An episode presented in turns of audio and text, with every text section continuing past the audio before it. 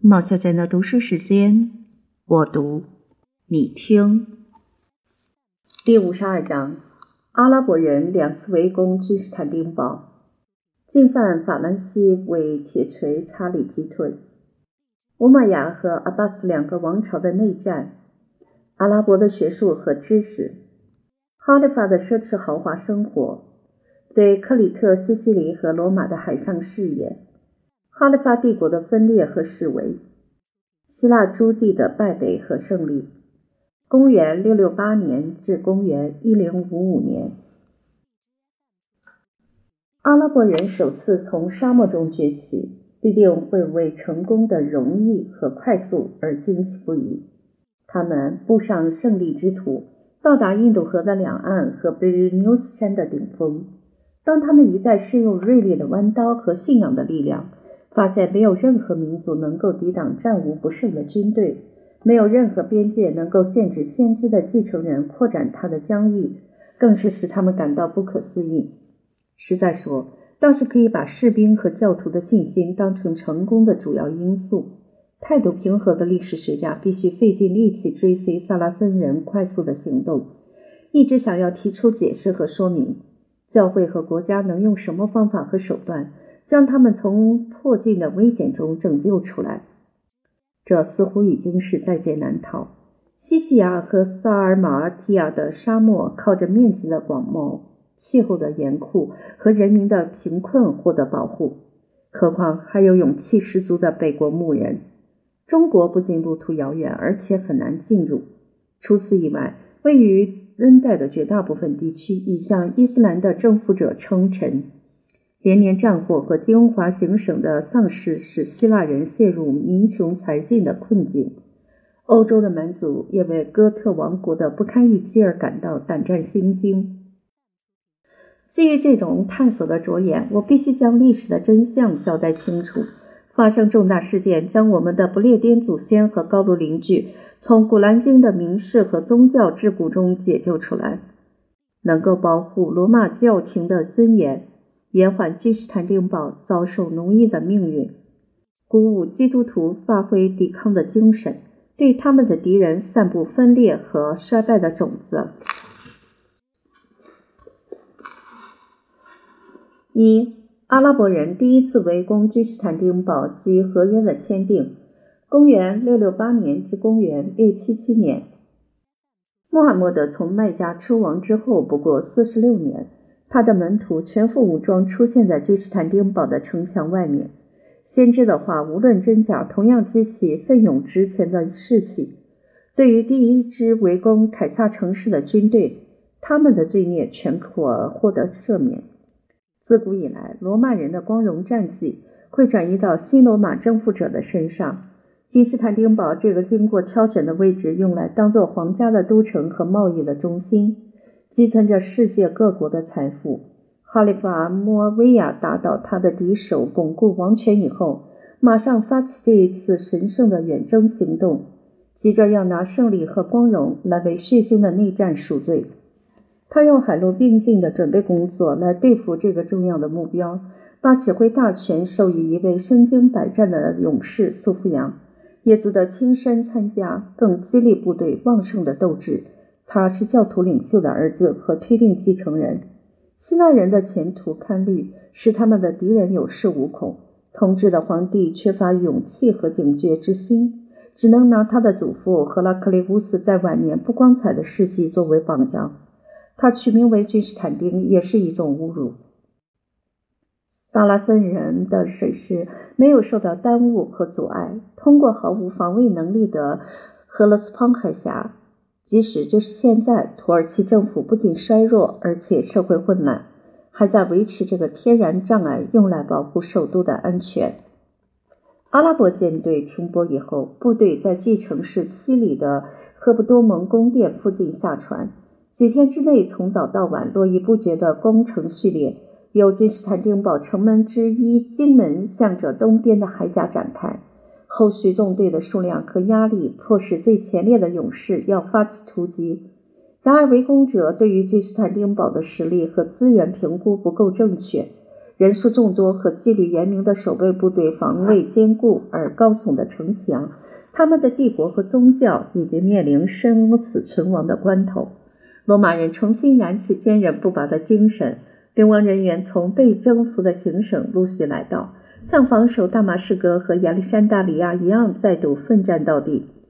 火攻发挥奇特而惊人的效果，萨拉森人的士气大受打击。希腊人坚强而有效的抵抗，使阿拉伯部队转移目标，对普罗蓬提斯海周边的欧洲和亚洲海岸进行更为轻松的掠夺性袭击。他们控制整个海面，从四月直到九月。冬季来临之前，自首都后撤八十里，在。库吉库斯岛建立战利品和粮食的仓库。阿拉伯人的耐性毅力是如此倔强顽固，作战行动反而显得萎靡不振。后续的六个夏季之中，重复同样的攻击和撤退。他们的希望和勇气在战斗和火攻之下逐渐化为乌有，直到海难和疾病带来厄运，迫得放弃这毫无成果的冒险行动。他们背道塞曼穆斯林的训教和损失。也为他们死得其所而庆幸，能在君士坦丁堡的围攻中牺牲性命。只有阿布艾尤布或约伯的葬礼使基督徒都感到好奇。这位德高望重的阿拉伯人是穆罕默德硕果仅存的友伴，也是麦地那的俯视之一。曾经用自己的身体来掩护在奔逃中先知的头部。他在年轻时投身在神圣的旗帜之下。参加贝德尔和奥斯德两次会战的战斗，到了壮年是阿里的朋友和追随者，暮年还要奉献剩余的精力和生命，为了对抗古兰经的敌人，牺牲性命在遥远和危险的战争。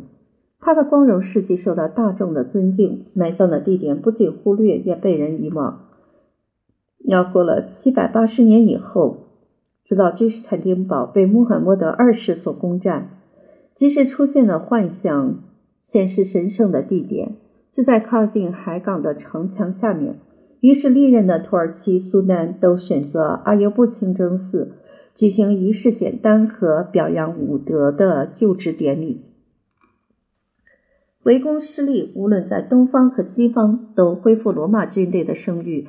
对于萨拉森人的光荣战绩，投下为时短暂的阴影。希腊使臣在大马士革受到用容，他约埃米尔或古莱西族重要人士举行会议，两个帝国之间签订为期三十年的和平条约或停战协议。主要的条款是定出每年的纳贡，阿拉伯人要付出五十匹纯种血统的骏马、五十个奴隶和三千块金币，使得教徒领袖的尊严大受打击。年迈的哈利法渴望保有他的领土，余生能在平静的气氛中颐养天年。就在摩尔人和印度人听到他的名字而惊颤不已之时，他的皇宫和大马士革城池受到马尔代特人或马龙教派的袭扰。这个教派位于黎巴嫩斯山脉，成为帝国最坚强的屏障。后来，希腊人基于起人以斗的政策。将他们解除武装，再予以千里。乌玛亚家族在阿拉伯和波斯发生叛变以后，王国统治的地区缩减到叙利亚和埃及。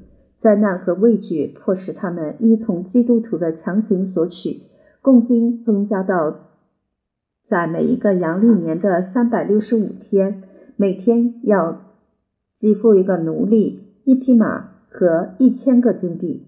然而，等到帝国再度统一，在阿卜杜勒马利克的武力和策略之下，他拒绝接受这种奴役的标志。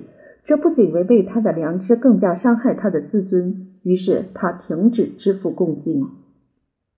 查斯丁尼二世的疯狂暴政，他的臣民正在叛乱，还不断变换敌手和继承人，使愤怒的希腊人无力采取任何行动。阿卜杜勒马利克统治之前，萨拉森人能够随心所欲具有波斯人和罗马人的财富，尤其是克斯洛伊斯和凯撒的钱币，就感到非常满意。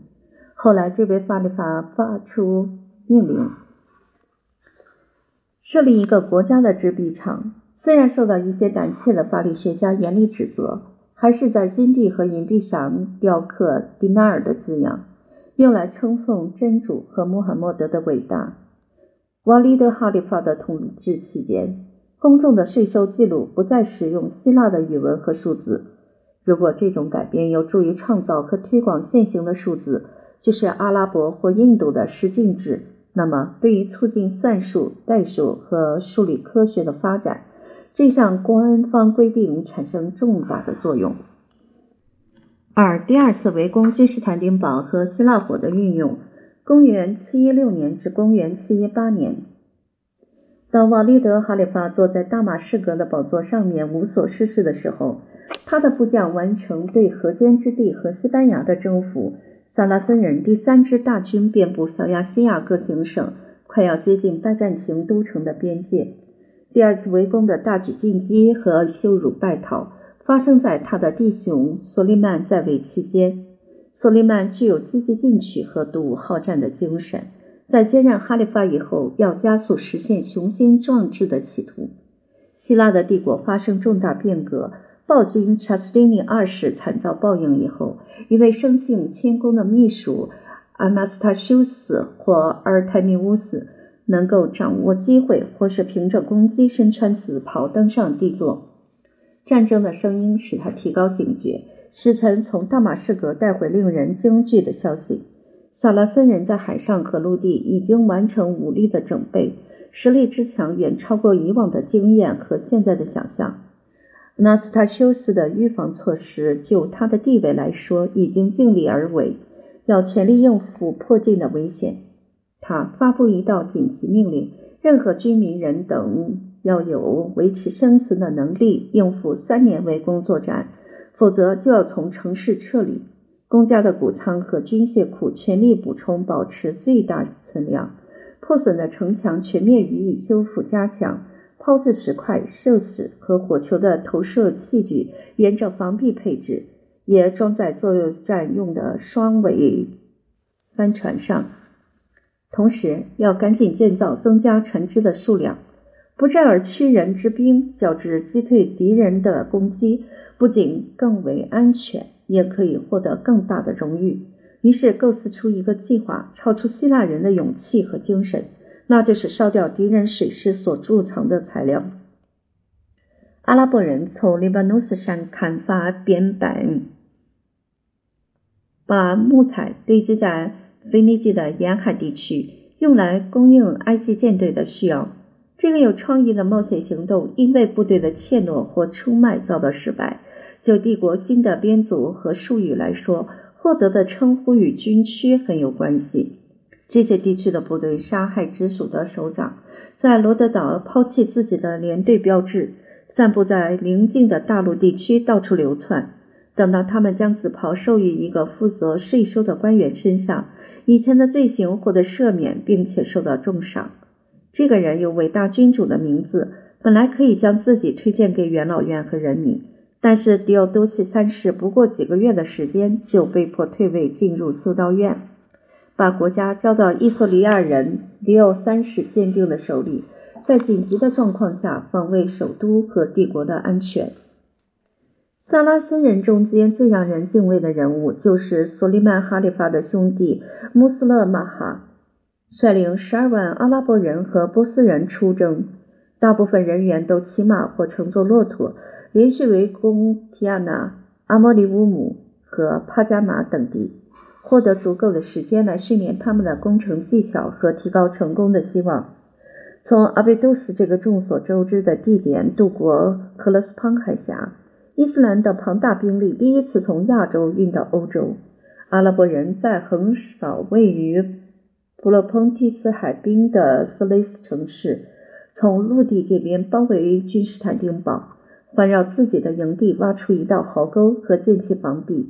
准备和配置工程的器具，用言语和行动表示耐久的决心。期望归去的时间是在播种和收获的季节。先决条件是要比被围者的倔强固执更胜一筹。希腊人很乐意出钱救赎自己的宗教和帝国。城市每个居民按人头计算缴纳贡金或固定值一个金币。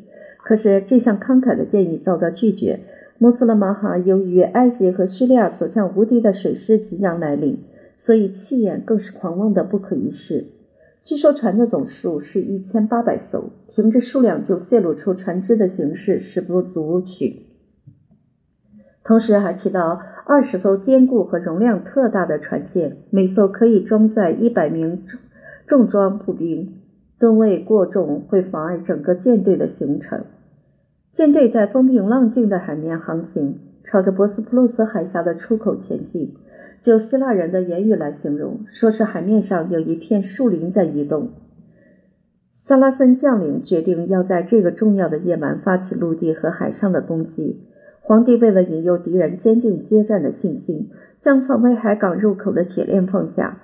就在他们迟疑不决是否要抓住这个良好的机会，还是忧虑这是一个陷阱，毁灭的工具已经完成准备，即将出动。希腊人的火船冲向敌人的舰队，阿拉伯人的部队和船只陷入熊熊烈焰之中。混乱状况下，急着逃离的船舰相互撞在一起，被大海的波涛所吞没。从此，我不再发现舰队留下任何痕迹。能够产生威胁，要来绝灭罗马帝国的名号。还有一个极关重要而且无可弥补的损失，就是索利曼哈里法在叙利亚靠近金尼斯林或卡尔基斯的营地，因为消化不良而暴毙。这时，他准备率领东方余留的部队前来对付君士坦丁堡。哈里发为他的一个亲戚，也是仇人所继承。索利曼是积极而能干的君王，他的宝座落在一个宗教偏执者的手里，不仅一无是处，而且产生有害的后果。哈里发欧马尔二世出于盲目信念所产生的顾忌心理，使他从开始就对现况感到满足。围攻作战要延续整个冬季，问题不在于他的决定，而是他的疏忽。这年冬天出乎意外的寒冷，有一百多天地面堆满厚厚的积雪。习惯炎热气候的埃及和阿拉伯土著，在到处结冰的营地里冻得全身麻木，了无生气。他们到春回大地才逐渐恢复，在大家的支持之下进行第二次的努力。两支庞大的船队运来谷物、武器和士兵，使他们的灾难得到解救。第一支船队来自亚历山大里亚。有四百艘运输船和长龙。第二支舰队从阿非利加各港口开过来，包括三百六十艘一般船只。希腊火再度发挥威力。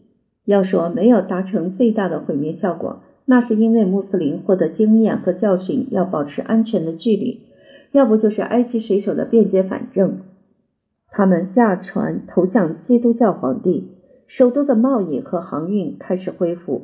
渔产能够供应居民的需要，甚至可以满足奢侈的生活。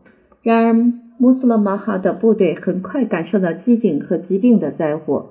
等到人为的悲惨局面逐渐缓和，却由于供应不足，迫得他们吃最不干净和违反自然的食物。有害的东西使得可怕的疾病开始蔓延。征服的精神，甚至宗教的狂热，全部消散得无影无踪。萨拉森人无论个人还是小队伍，都不敢离开战线，到处乱跑，生怕落在斯雷斯农夫的手里，就会惨遭毫不留情的报复。保加利亚人有一支军队受到利奥的礼物和承诺所吸引，而离开多瑙河。这支野蛮的协防军，为了补偿他们对帝国过去所犯的恶行。在这次的作战中，击败并杀死两万两千名入侵的亚洲人。他们同时很技巧地散布一则消息，说拉丁世界的法兰克人（这个为对方所不了解的民族）正在水陆并进前来保卫基督教的事业。势不可当的援助在营地和城市激起完全不同的期盼。围攻十三个月以后，毫无希望的穆斯林马哈从哈里发那里接到深受期盼的撤军许可。阿拉伯骑兵部队渡过赫勒斯滂海峡，穿越亚细亚的行省，一路上毫无耽搁，也没有任何阻碍。有一支军队却是他们的同胞，在比蒂尼亚一带遭到歼灭，剩余的舰队再三受到暴风雨和火攻的损害。只有五条长龙回到亚历山大里亚港，叙述他们难以置信的灾难和各种遭遇。在这两次围攻作战中，君士坦丁堡获得解救，主要归功于新奇、可怕、可发挥功效的希腊火。有关调配和运用人工纵火剂的重大秘密来自卡利尼库斯的传授。他是叙利亚的赫利奥波利斯人，曾经在哈里发的手下服务，后来转而报效皇帝的阵营。化学家和工程师的技术同时用来拯救舰队和军队。堕落的罗马人和东方没有足够的能力来对抗萨拉森人宗教狂热的好战和朝气蓬勃的士气。所幸军事科技的发明和改进能用于这个苦难的时代。历史学家怀疑自己没有具备这方面的知识，加上拜占庭的说法是如此的奇神奇，所有的例证是如此的粗糙，整个的实情是如此的保密，因此不敢分析这个非常特殊的配方。从他们急着掩饰甚至欺骗的暗示，知道希腊火的主要成分是石油米，也就是液体沥青。是一种质地很轻、粘性很大而又易燃的油类，从地下喷出来，接触了空气就会燃烧。他们将石油泥和硫磺以及从常绿葱木提炼出来的松脂一起混合。至于混合的方法和比例，那就非我所知了。这种混合物会产生一股浓烟和很大的爆炸声，发出凶猛和持久的火焰。不仅垂直向上升起，还用同样爆裂的方式向下方和侧面扩散。胶水不会使它熄灭，反而助长火势，使燃烧更为快速。只有沙土、尿液和醋可以中和或压制威力强大的药剂那种狂暴的性质，因而获得希腊火、液体火或海上之火的称呼。不论是使用在海上还是陆地，会战还是围攻，同样可以发挥功效。对敌人造成伤害，在防壁上用大锅装着浇洒下去，或是装在烧红的石球或铁球里抛掷出去，或是投射箭矢和标枪，上面绕着亚麻或大麻的纤维，现在容易燃烧的油液里浸泡过。有时装载在火船上面，火船是牺牲品，也是工具，对敌人产生最大的报复行动。最常见的方式是用很长的铜管将它吹洒。这种器具装在长龙的船头，外形经过修饰，像是野蛮怪物在张着大嘴，喷出一条液体，成为烧毁一切的烈焰。这门极其重要的技术，当做国家的守护神保护存在君士坦丁堡。海上的火船或陆地的投射工具，有时会借给罗马的盟军，但是希腊火的配方当成最珍贵的顾虑事项，很严密的隐藏。敌人在不知情的状况下受到奇袭，更能发挥恐惧的效果。有一篇论文叙述帝国的施政作为，皇家的作者建议他们的回答和借口是使鲁莽好奇和强行虚索的蛮族打消念头的最好办法，那就是他们提到神秘的希腊国是天使最早透露给君士坦丁大帝，对于天国送给的礼物附带神圣的禁令。这项特别的恩惠只赐予罗马人。绝不可以传授给任何外国的民族，不论是君主还是臣民，都受到约束，要保持宗教的沉默。违反的人员要以谋逆叛国和亵渎神圣的罪名接受尘世和宗教的惩罚。就是起了邪恶的企图，也会激起基督徒的上帝突然施予超自然的报复。运用这种预防的措施，使东方的罗马人保持秘密达四百年之久。到了十一世纪末叶，比萨人对天下的万事万物无所不知，想尽办法要刺探希腊火的配方，始终未能如愿。最后，配方还是被伊斯兰教徒发现或是偷走。在叙利亚和埃及的圣战中，运用以其人之道反治其人之身的手法，打击在基督徒的头上。一位武士藐视萨拉森人的刀剑和长矛，但是用非常诚恳的口吻提到，他和战友都极为惊惧。他们不仅看到，也听见可怕的器具喷出一股希腊火。按照 r 安威尔的说法，像一条有大木桶那样粗的火龙，拖着长长的尾巴飞过天空，发出雷鸣的声音和快速的闪电，苍白的光芒照亮阴森的黑夜。希腊火以及现在可以称为萨拉森火的运用，延续到十四世纪的中期。后来出于科学的实验和偶然的情况，发明成分为硝石、硫磺和木炭的混合物，使得战争的技术和人类的历史都引起一场新的革命。三、阿拉伯人进犯法兰西的远征和胜利。公元721年至公元731年，君士坦丁堡和希腊国或许拒止阿拉伯人进入欧洲东方的门户。西方位于比利牛斯山一侧的高卢行省受到西班牙征服者的威胁和侵略。法兰西王国的衰败招来贪得无厌的宗教狂热分子，趁机发起攻击。克洛威的后裔没有继承独武好战和凶狠残暴的精神。莫洛温王朝最后几位国王的不幸处境或重大缺失，使他们被安以懒骨头的绰号。他们登上帝座毫无权力。身后之事没有人知晓。贡比涅附近的乡村宫殿成为他们的居处或监狱。只有每年的三月或五月，他们被牛车带到法兰克人的会场，接受外国使臣的觐见，批准皇宫总管所拟定的文件和法案。这位家臣成为国家的首长和君王的主子，公家的职位变为私人家族的世袭产业。老一代的批评盛世，以及留下一个成年的国王，在他的双父和子女的监护之下，但是孤儿寡妇的摄政大权被批评的私生子采用积极的手段强行夺走。这样一个半野蛮半堕落的政府几乎就要解体。蜀国的公爵、行省的伯爵以及地方的领主对衰弱的王国抱着藐视的态度。皇宫总管的野心成为他们模仿的对象。这些独立自主的首长之中，行事大胆而又获得成功的厄德是阿基坦的公爵，在高卢南部各个行省建立莫大的权势，几乎要篡夺国王的头衔。哥特人、加斯科涅人和法兰克人都聚集在这位基督徒英雄的旗帜之下，击退萨拉森人最早的侵略行动。哈里发的部将扎马在图卢兹城下丧失他的军队和性命。扎马的后人为了报复激起雄心壮志，带着征服的手段和决心再度越过比利牛斯山。那不勒居于有利的位置，才被罗马人选为最早的殖民地，现在成为穆斯林夺取的目标。他们对于塞普提马尼亚或是朗格多克行省提出主权的要求，认为这个行省是西班牙王国的属国。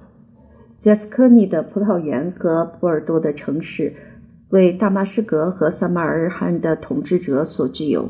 法兰西的南部地区从加龙河口到罗讷河，全采用阿拉伯人的生活方式和宗教信仰。然而，阿布勒拉赫曼。或称阿布德拉姆，有旺盛的企图心，对这块狭小的地区抱着藐视的态度。哈希姆哈里法为了满足西班牙士兵和民众的意愿，特别命令他要光复这片国土。这位资深而大胆的指挥官要让法兰西和欧洲剩余的部分全都服从先知。为了准备执行这项判决。他率领一支声势浩大的军队，满怀信心要战胜所有天然或人为的反对力量。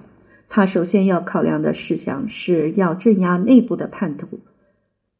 穆努贾是一位摩尔人酋长，控制比利牛斯山最重要的关隘，因与阿基坦的公爵建立联盟关系。厄德的动机是出于公众或私人的利益，将美丽的女儿嫁给阿菲利加这位背弃穆斯林的改信者。然而，色当这个坚固的城堡被优势兵力包围，叛徒在山区被击溃，遭到杀害，一下的寡妇当作俘虏送到大马士革，用来满足教徒领袖的欲望或虚荣。阿卜德拉姆一点都不耽搁，从比利牛斯山进军，渡过了讷河，包围阿尔勒，一支基督徒的军队企图前来解救这座城市。他们的领袖所埋葬的坟墓在十三世纪还可见到，数以千计的尸体被丢进滚滚激流，冲到地中海。阿卜德拉姆的军队在海岸边得到同样的胜利，毫无抵抗之下渡过加龙河与多尔多涅河，这几条河流都注入波尔多湾。当他渡过以后，发现英勇无畏的厄德驻扎的营地，厄德已经组成第二支军队。同时也遭到第二次的败绩，给基督徒带来致命的打击。要是按照他们极为悲伤的自白，只有上帝才算得清被杀的人数。胜利的萨拉森人占领阿基坦各个行省，原来的哥特名字被篡改，而不是丧失，变成现代的称呼，像是佩利格尔、圣通日和普瓦图。阿卜德拉姆的旗帜插在图尔和桑斯的城墙之下，至少也曾出现在城门外面。他的分遣部队遍及勃艮第王国，最远到达里昂和贝桑松这些知名城市。阿卜德拉姆对这片国土和人民毫不心慈手软，受到蹂躏的记忆长久以来保存在传统之中。摩尔人或伊斯兰教徒入侵法兰西，为这些传奇故事提供最早的基本材料，在骑士制度的浪漫故事中被大幅扭曲。由意大利诗人用文雅的笔调加以修饰和描述，在一个社会和工艺都已残破不堪的时代。那些被人遗弃的城市给萨拉森人提供为数不多的战利品，他们只能在教堂和修道院发现值钱的物品，可以劫掠，拆除所有的装饰，投进燃烧的火焰。无论是普瓦提埃的希拉里，还是图尔的马丁，这两位主保圣徒都忘记使用神奇的力量来保护自己的墓地。胜利的队伍从直布罗陀的岩石到罗亚尔河岸。伊利的路途长达千里之遥，要是再加上一个同等的空间，就可以使萨拉森人到达波兰边境或苏格兰高地。莱茵河并不会比尼罗河或幼发拉底河更难渡过。阿拉伯人的舰队不必经过一次海战就可驶进泰晤士河口。牛津大学或许现在还要教授《古兰经》的事宜。学生可能要对这个受到割礼的民族宣扬穆罕默德天启的神圣真理。四铁锤查理在普瓦提埃会战击败萨拉森人。公元七三二年，有一个人凭着自己的才能和运道，把基督教世界从这种灾难中拯救出来。查理是批评的非婚生子，对于。皇宫总管的头衔和身为法兰克人的公爵已经感到心满意足。他后来能够成为一连串国王的始祖，倒也是名实相符。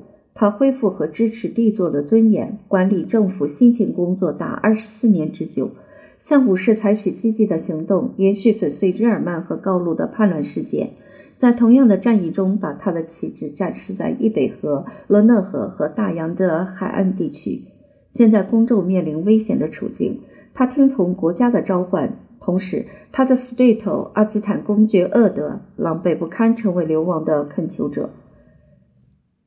这位法兰克人大声叫道：“啊，我的上帝！我不知道为什么会这样的凄惨，为什么会这样的不幸。我们很久以来就听到阿拉伯人的名声和他们的征战，一直担心他们在东方的攻势行动。”谁知他们现在已经占领西班牙，正从西班牙来侵略我们的国家。